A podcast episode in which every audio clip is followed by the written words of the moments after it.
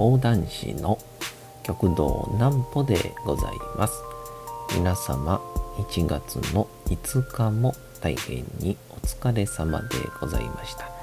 お休みの準備をされる方もう寝るよという方そんな方々の寝るおともに寝落ちをしていただこうという講談師極道南歩の南歩ちゃんのおやすみラジオ。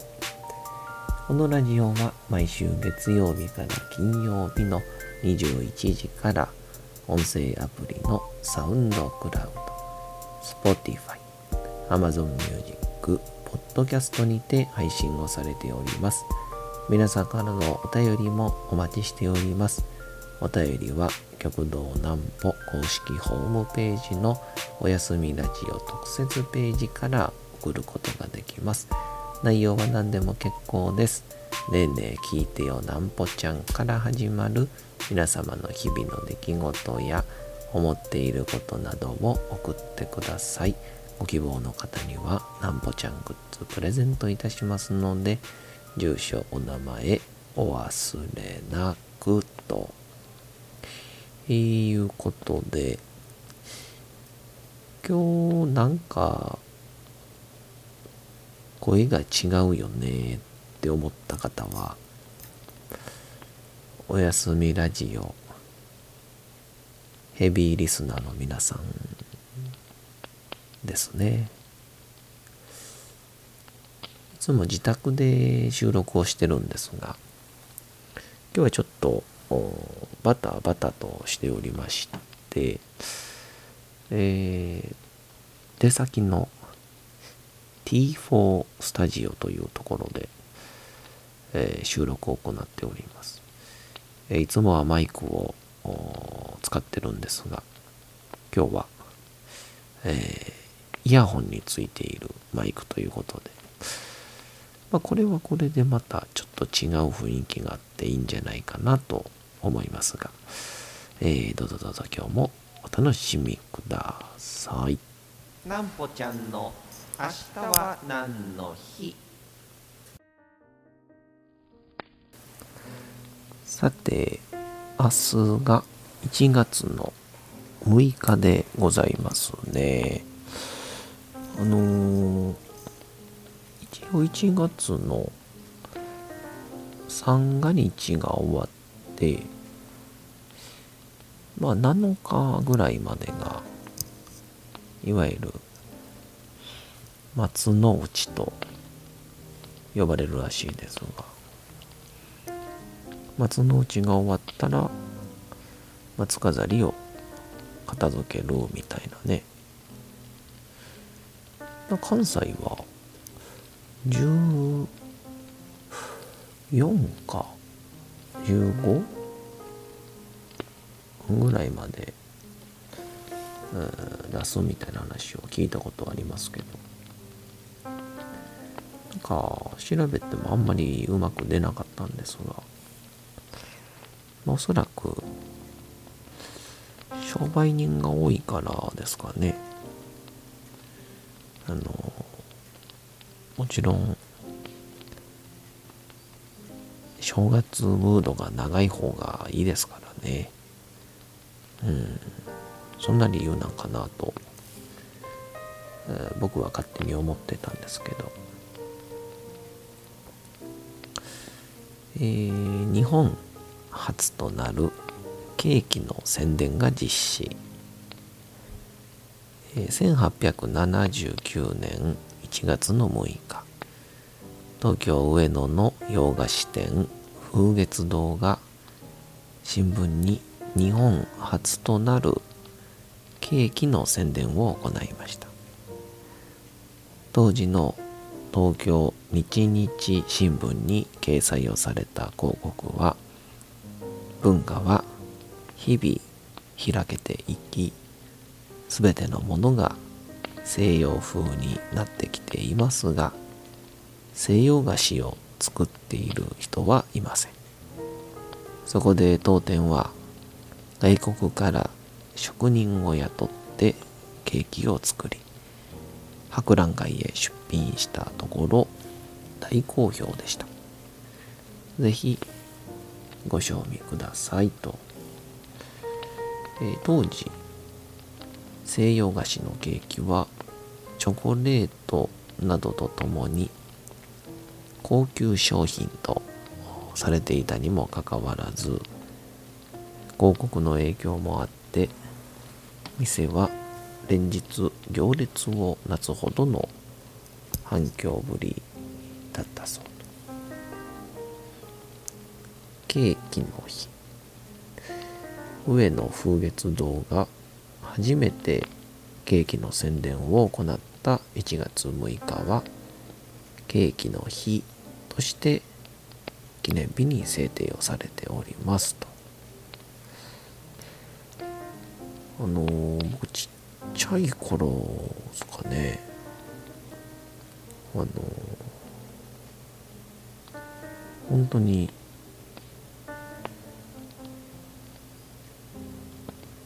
ケーキが食べれなくて。もうあの生クリームを食べると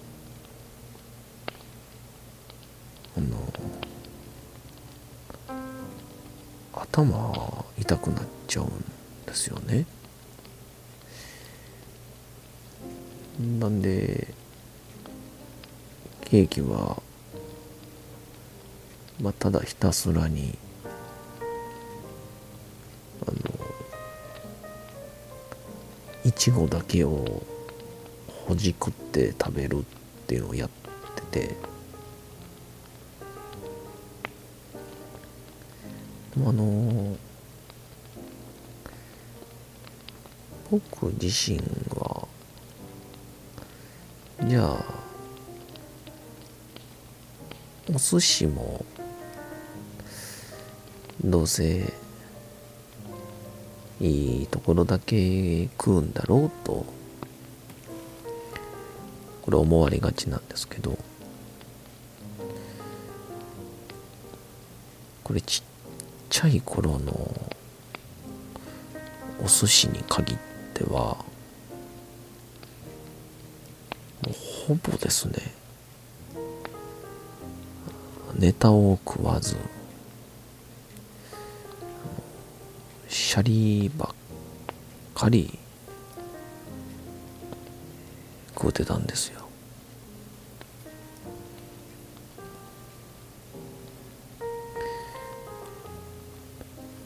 れはなんでやったんでしょうね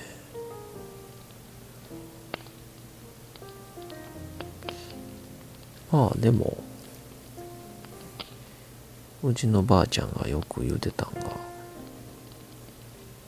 この子は安上がりの子やなっていう。果たして褒め言葉なのかはわ、からないんですけど。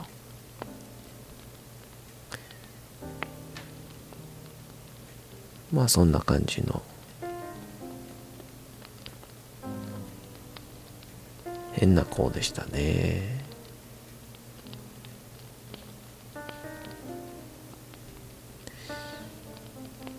まあそんなこんなで。のー、昨日えー、4日はえー、達川文庫続き読みというですね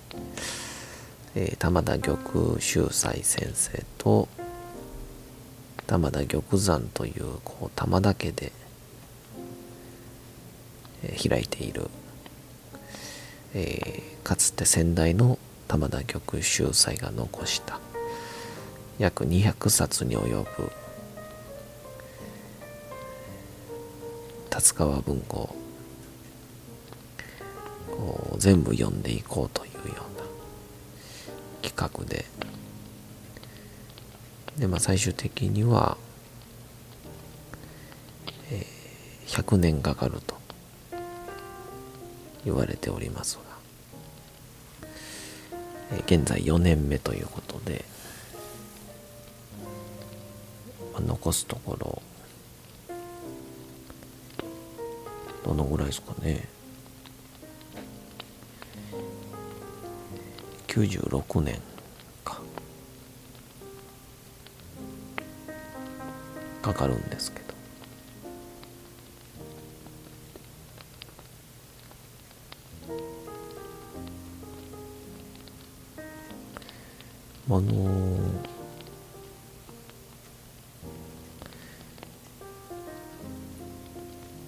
すごい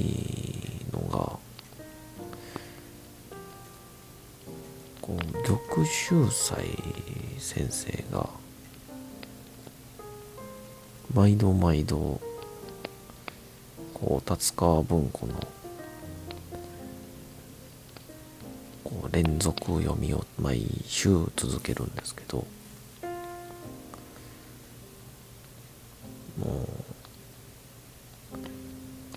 何がすごいって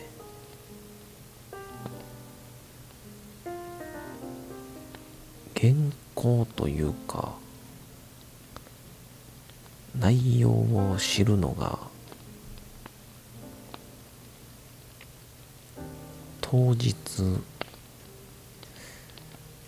現場に入った時っていうですね。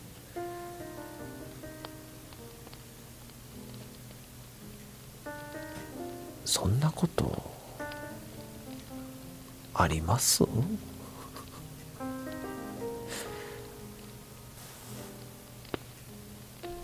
まあその上でこれまためちゃくちゃ話が分かりやすいんですよ。僕は玉秀斎先生の講談を絵本講談ってこう思ってるんですけどこれあの別にあの幼稚やとか、えーただただ、えー簡単な言葉でポップにやってるっていうそういう意味ではなくてあの絵本とかで見た物語って多分読み終わった後に人に言えるんですよね。でいかんせん小説とか多分ドラマとかってちょっとこう人に伝えようとすると、まあ、それなりのこう自分の解釈みたいなのが必要だと思うんですけどうんこの玉秀斎先生の講談って分かつての講談師たちがみんな持っていた能力というかこのみんなに映像を思い浮かべさすのはもちろんなんですけどみんなが家に帰った時今日どんな話聞いたん？っ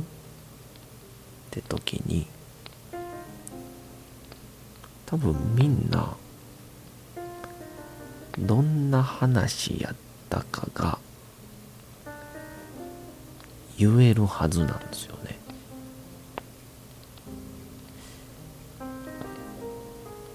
で、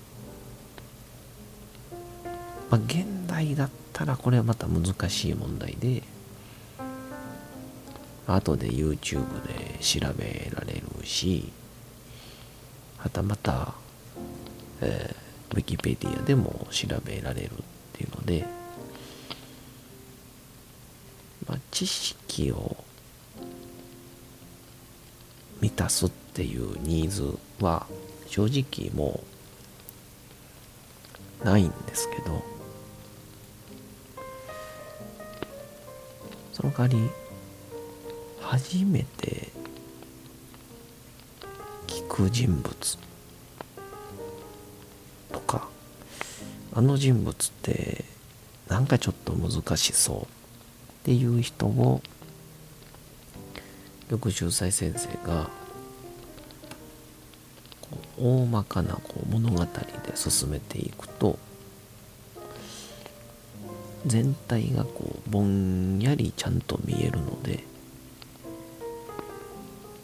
それを橋がかりに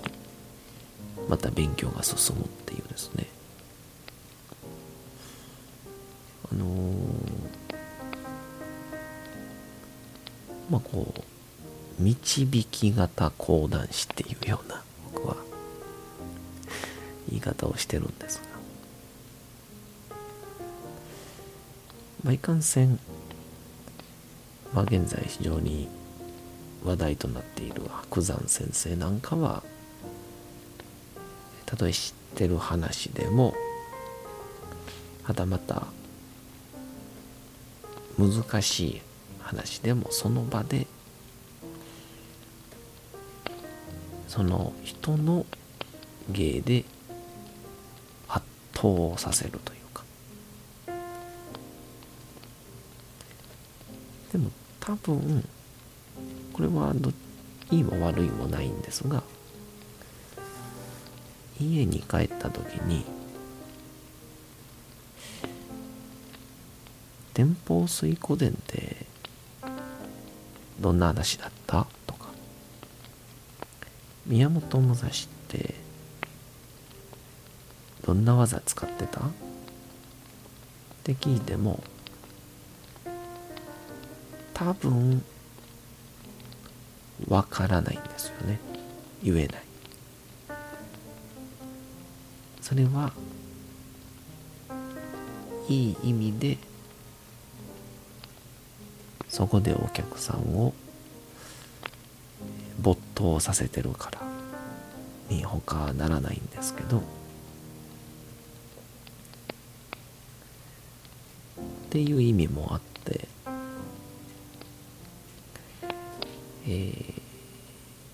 おそらく今後 NHK に教育に使われる講談師はどっちだろうと考えたらこれは玉秀才先生なんでしょうね。でもその代わり日本の和芸はたまた演芸図鑑。年末まるまる寄せに呼ばれるのは白山先生っていう。まあ、なのでこの講談師にしても着々とこういろんな役割が生まれてきているなぁと、えー、非常に思いました昨日でございましたね。えー、どうぞどうぞ皆様あのそういう意味でもうこれからは多分講談を使って何かをするというような、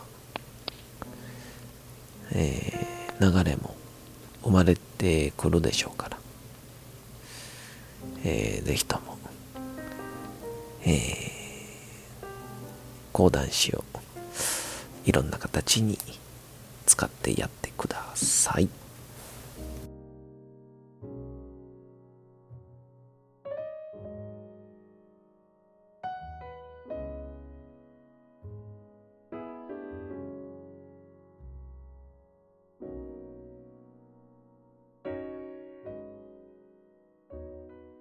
さて時刻はうとうと朗読会の時間となりました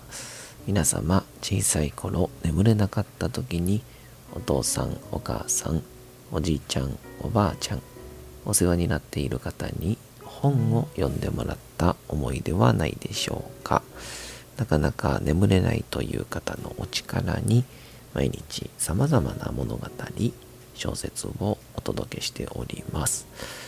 え本日はちょっと最近連続連続で吉田松陰が続いておりましたので一瞬だけ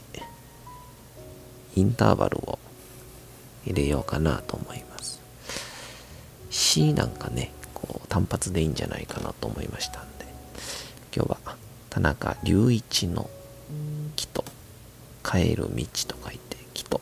というのをちょっと皆さんにお聞きいただきたいと思います。どうぞこれをお聞きしながらお休みいただければ幸いです。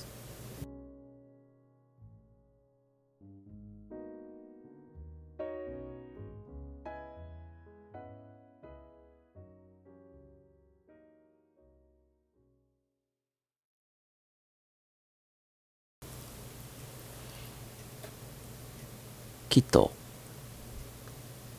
田村隆一。言葉なんか覚えるんじゃなかった。言葉のない世界。言葉が意味にならない世界に生きてたらどんなに良かったか。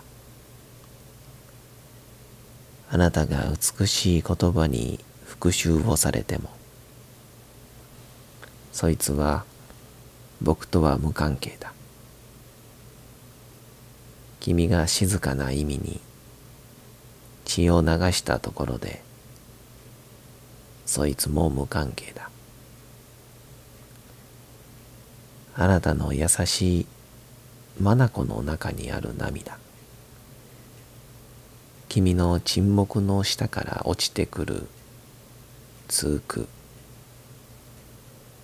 僕たちの世界にもし言葉がなかったら僕はただそれを眺めて立ち去るだろう。あなたの涙に果実の書くほどの意味があるか。君の一滴の血にこの世界の夕暮れの震えるような夕焼けの響きがあるか。言葉なんか覚えるんじゃなかった。日本語とほんの少しの外国を覚えたおかげで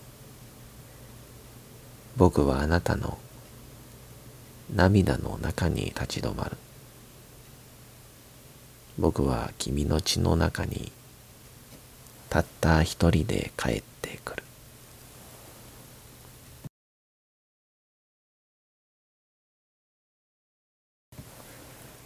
さて本日もお送りしてきましたなんぽちゃんのおやすみラジオ。